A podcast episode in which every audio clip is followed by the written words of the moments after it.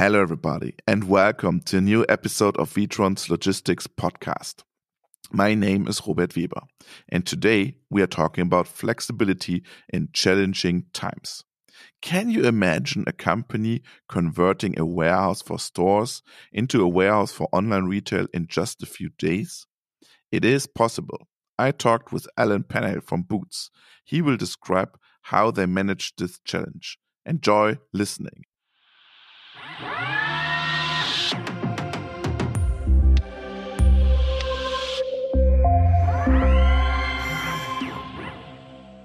Uh, greetings to Nottingham. Hello, Alan. Hi, Robert. Alan, you are in charge of the director supply chain. Can you give us, the listener, some important data about Boots, your location, and your distribution channels in common? Yeah, hi, Robert. So, yeah, Boots UK are the leading health and beauty retailer in the UK. We've got over 2,300 stores.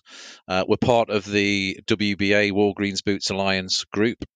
So, with Walgreens uh, also having a significant pharmacy, health and beauty presence in, in, in the US. Um, in the UK, we have two main distribution centres one that is dedicated to store supply. But as I talk later in the podcast, I'll explain how we've been making that flexibly uh, different to cope with dot .com uh, volume. And we've got a second warehouse in Burton on Trent, which is our e-fulfillment warehouse, and also uh, we house our seasonal high volume items in that warehouse too. Across the UK, we've got a we've got cross dock centres uh, 14 cross dock centres where we send double deck trailers to those cross dock centres to then put onto smaller vehicles to deliver into our stores uh, across UK and Ireland. Uh, a key part of our network is our partnership with Alliance Healthcare, who are also part of the WBA group. They're uh, a pharmaceutical wholesaler and they deliver prescription medicines into our stores. And for our smaller stores, they also deliver other retail products and dot .com collect from store parcels into those stores too. Okay. Um, we are talking about your store service center in Nottingham. That's right, Alan? That's correct. Yeah. Give me a few keywords, basic conditions of the SSC. Uh, what are, what was the original reason for the construction?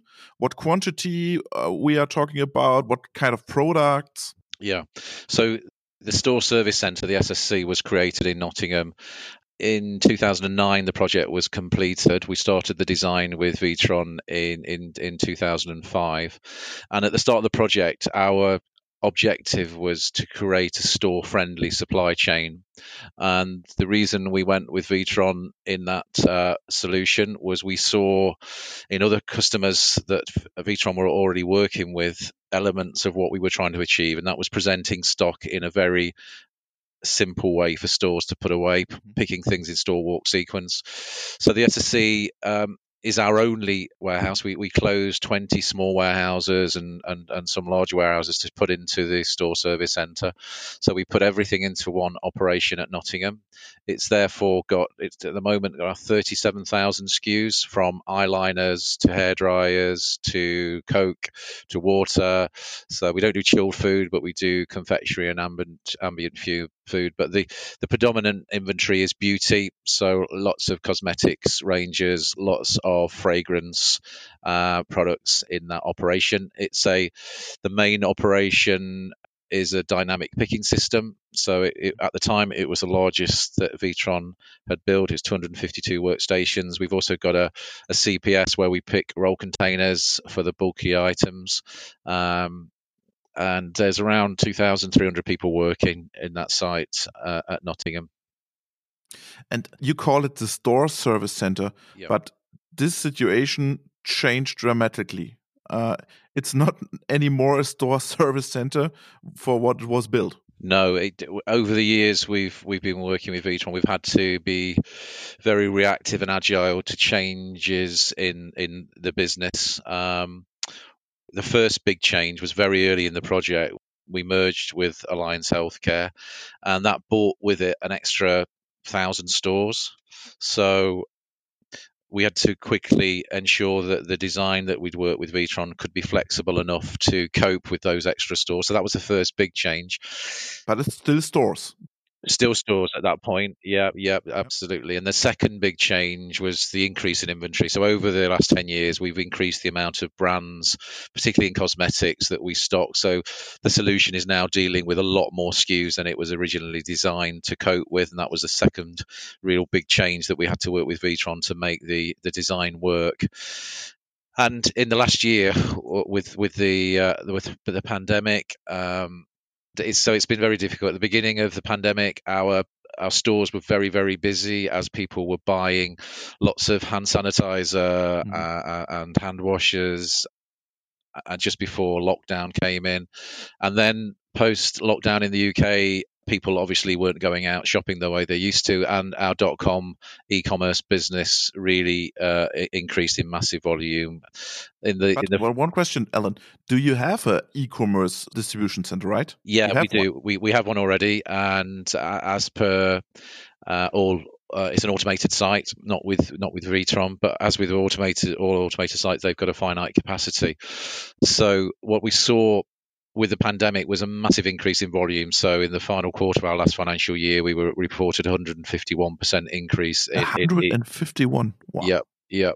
And uh, we're, we're currently running 100% up. And when you're when you're running 100% up, and you're comparing peak on peak, it's it's it's a big challenge. So what we had to do was think very creatively on how how do we cope with such a massive increase in such a short period of time and we came up with numerous solutions outside of the store service center. We've created some micro fulfillment centers that are manual, small warehouse dock stores. We're picking dot .com orders in 125 uh, stores. We're calling them hybrid stores because they're still open to the public, but they're picking and fulfilling dot .com orders too.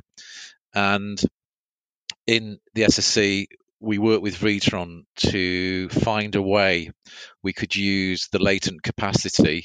So the store service center uh, that Witron helped create was underutilized because the stores were quieter than we expected them to be. So what we did was come up with a way of using that latent capacity to use the dynamic picking system to start picking e-commerce orders uh, as well as supplying stores. So we now are picking dot .com orders, multiple orders per tote, and that's going to a new packing section that we've created in the SSC from where we're dispatching to customers' houses. And and if somebody said to me a year ago, you'd be sending over 6,000 e-commerce orders a day from the SSC, I would have said it's not possible from a system solution. It's not possible from a capacity perspective, but um, the Witron team and the Boots teams have worked together to make it happen. I think when when you're faced with a crisis, it's amazing how creative people can get, and that's what we've seen in the last year. At this point, I have to interrupt Alan for a moment, because I also want to talk to Jack Kuipers from Witron. Jack, what have you changed about the DPS and how have the processes changed for the staff? Well, I think first of all, we have to say that our uh, so called DPS system that we've implemented there is a very flexible system at all. Of course, uh, it is not directly, let's say, uh, designed to handle typical uh, e commerce orders, but with uh, smart software adaptations, we can create a situation that uh, we can very um, easily uh, reconfigure the installation so it is possible to handle e-commerce orders. And that is what we're uh, basically doing right now. It's the same uh, same process of working and this is what we will do with uh, uh, strategy changes. So for the workers it is exactly the same. What what they're doing compared to let's say picking for retail orders. Yeah. It is more that we are creating a, a two-step process, particularly uh, and now or specifically for the home delivery part, because for click and collect part, the uh, intention is that we pick, let's say, uh, the click and collect orders for a, a retail shop where the, the, end customer will, will will pick it up. Yeah? All at once. So we, we bundle basically the uh, the e-commerce orders for that will be picked up in one shop. Yeah, we pick them as if they were normal replenishment orders uh, towards the retail shop, and uh, the the preparation uh, for the picking up by the end customer will then be taken care of uh, at the shop.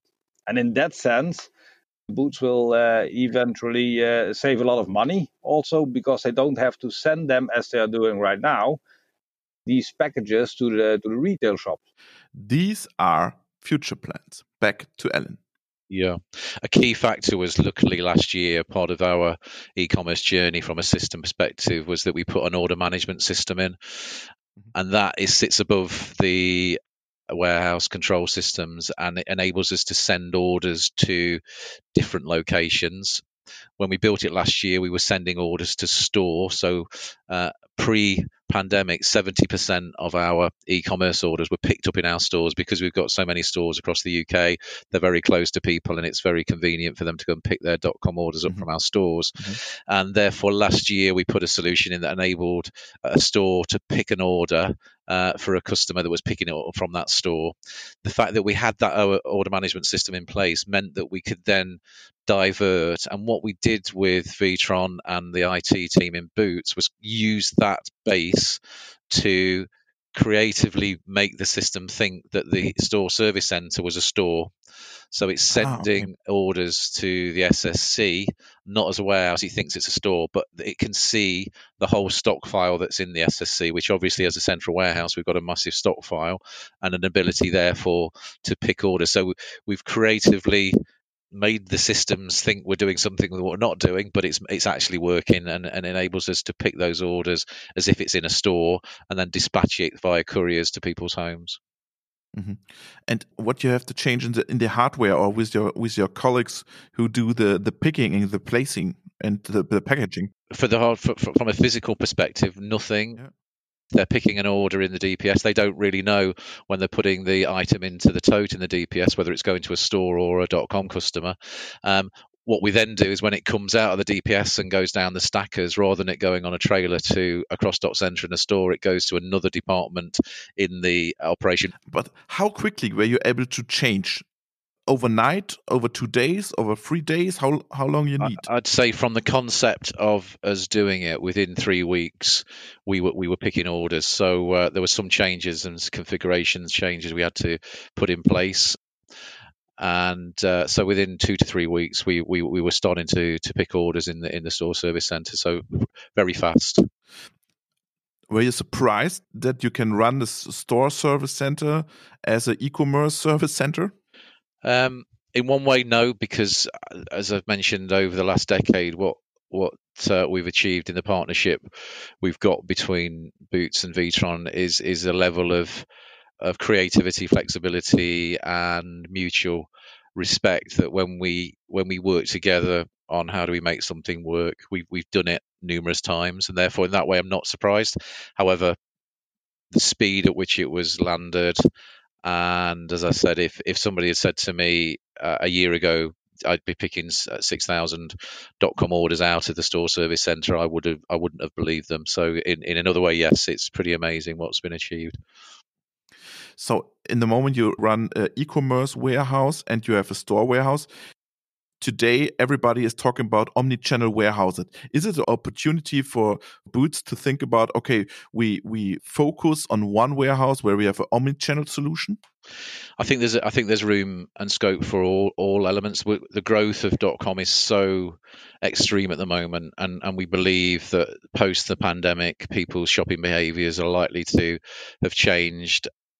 We hope that more people go go back to our stores because that's where we've got such such a big store profile. We need people to be in stores, but we do think there'll be a lot of people that stay shopping through e-commerce.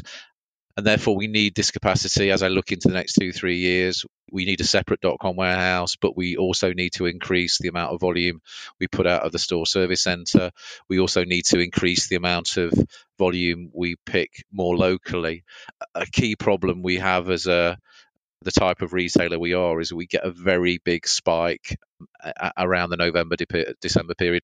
Black Friday, a, mm-hmm. a very very busy day, and therefore can you give really, us the listeners some important we, data? I mean, we, have we, been running 100 percent up uh, year on year, so um, we're expecting similar volumes to continue. Mm-hmm. So to answer your question, I think there's room for dedicated .com warehouses.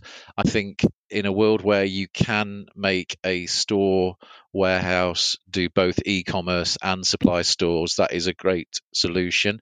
And it's a case of balancing off the resources within that uh, warehouse because in every warehouse, whether it's a manual warehouse or an automated warehouse, there's a finite capacity. In an automated warehouse, the capacity is linked to crane moves, mm-hmm. conveyor moves, mm-hmm and you've got to decide how you use that capacity to the optimum uh, solution for, for the organization.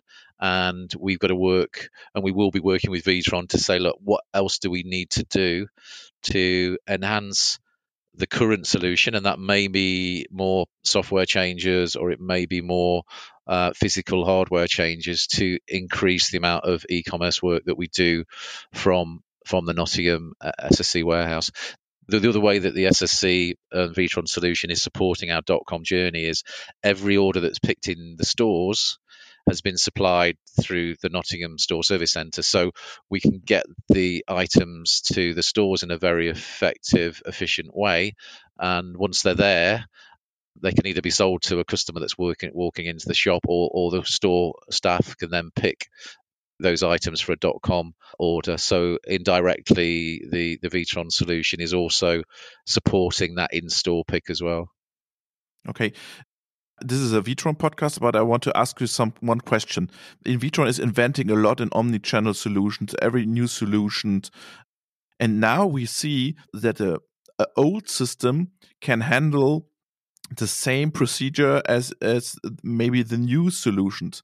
So why should you buy a new solution by Witron when your DPS is running fine and you also can manage your e-commerce business? Um, I, I, think it, why should you buy a new system every year? New new uh, solutions come out in terms of efficiency, and therefore you can take opportunity of those. But I think uh, our store service center at Nottingham is a very big operation, and we invested a lot of money with Witron in 2005 to 2009, and and that we did it with an expectation that this will be here for many decades. What what is great is is that it delivered the productivity and the benefits we expected. But what we're now realizing is that if we can continue to work with Witron on software changes and hardware changes, we can get more out of that same. And it's a bit like a uh, if an antique car. If you look after it and you make sure that you maintain it effectively. And, and part of that is working with the experts in Witron to to make sure that the way you're looking after the asset is the right way. These things will last a long time, and it was very efficient in 2009. It continues to be very efficient, and the enhancements or how how do you get more out of that asset? Um, and so far we've got a good track record between us as, as getting more out of that same asset. Okay, thank you, Alan. Take care, and uh, I hope we see us in 2021, and I can visit your store service or e-commerce service center in Nottingham. That would be brilliant. Thanks, Robert.